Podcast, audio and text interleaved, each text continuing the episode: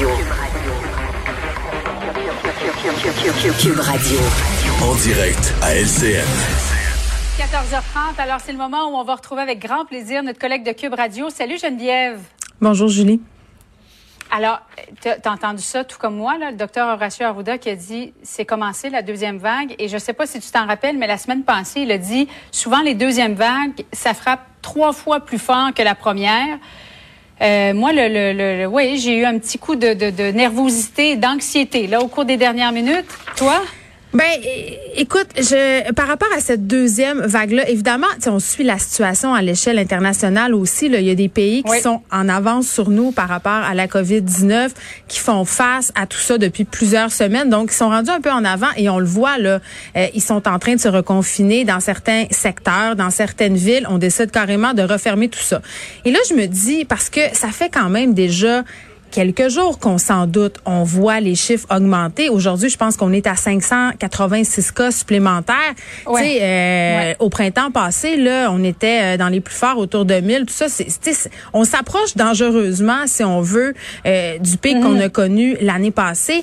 Et je me dis là, qu'est-ce qu'on fait? Parce que c'est ça la question qu'il va falloir se poser. Je comprends, là, au point de presse tantôt, on avait Geneviève Guilbeault qui nous enjoignait à suivre les consignes, nous parlait de l'opération Oscar qui a eu lieu en fin de semaine. On a visité différents établissements, des bars, des restos, pour voir si les gens suivaient les consignes de la santé publique. Mais j'allais dire, tu sais, ça, c'est un peu comme quand tu dis à tes enfants, maman et papa, on s'en va pour la soirée, là, tu fais un party, mais on va revenir à 11 heures.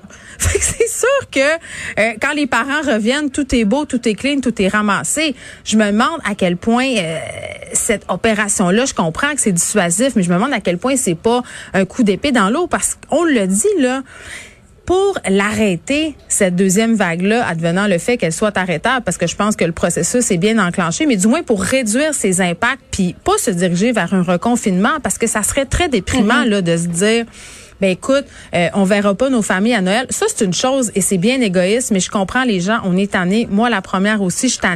Mais pensons aux commerçants, pensons à notre économie aussi. Imaginez si tout refermait, les bars, les restaurants, les gyms. à un moment donné, on veut pas se rendre là.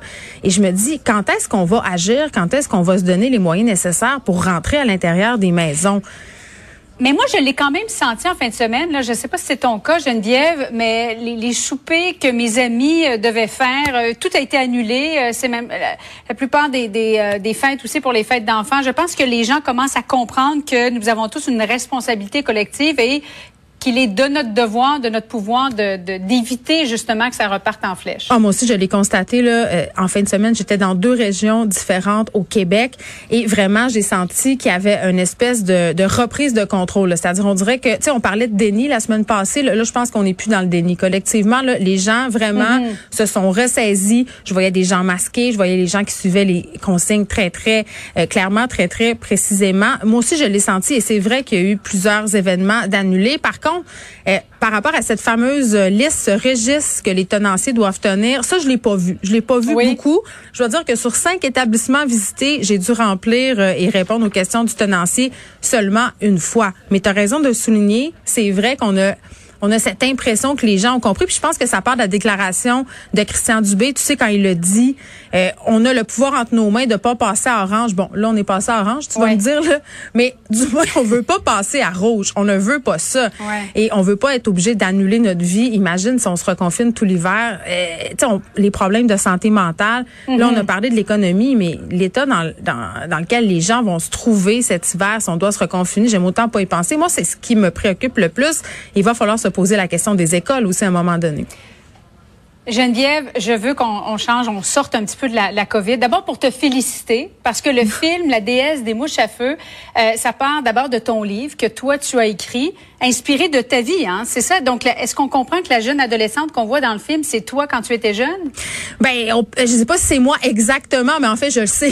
inspiré de. Oui, oui, c'est inspiré de. C'est la réalité euh, qu'on vivait euh, à cette époque-là, dans les années 90, où il y avait véritablement une épidémie de consommation de PC au Saguenay-Lac-Saint-Jean.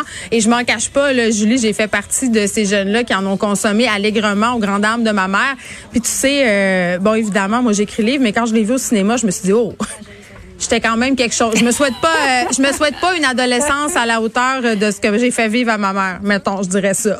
Et toi qui as trois enfants d'ailleurs, mais je voulais te féliciter sincèrement euh, Geneviève parce que c'est un film euh, magnifique. Il semblerait, je l'ai pas vu encore, la première montréalaise, c'est ce soir d'Anaïs Barbeau-Lavalette. Vous avez gagné un prix hier, hein, la Ville de Québec? Oui, on a gagné euh, le Grand Prix du Festival de cinéma de la Ville de Québec. puis ça, franchement, je m'y attendais pas. Puis je pensais même pas que les gens allaient voter, honnêtement, là, parce que c'est un festival assez particulier qu'on a Distanciation sociale, les gens ont voté à distance. Ils ont reproduit une salle de cinéma. Fait que vraiment, les gens avaient un lien, pouvaient l'écouter de la maison comme si était au cinéma, ils ont pu voter, mais évidemment, on est très, très contents. Puis on s'est posé la question parce que la première ce soir a failli pas avoir lieu, par ailleurs, à cause des nouvelles mesures de la santé publique, mais finalement, on la maintient parce qu'on peut être plus de 250, euh, mais ça sera dans deux salles et vraiment, les consignes de sécurité euh, sont très, très stricts. Alors, bonne première, Geneviève. Le film va sortir euh, dans nos salles quand? À la fin de la semaine, j'imagine, vendredi? Le, le 25 septembre.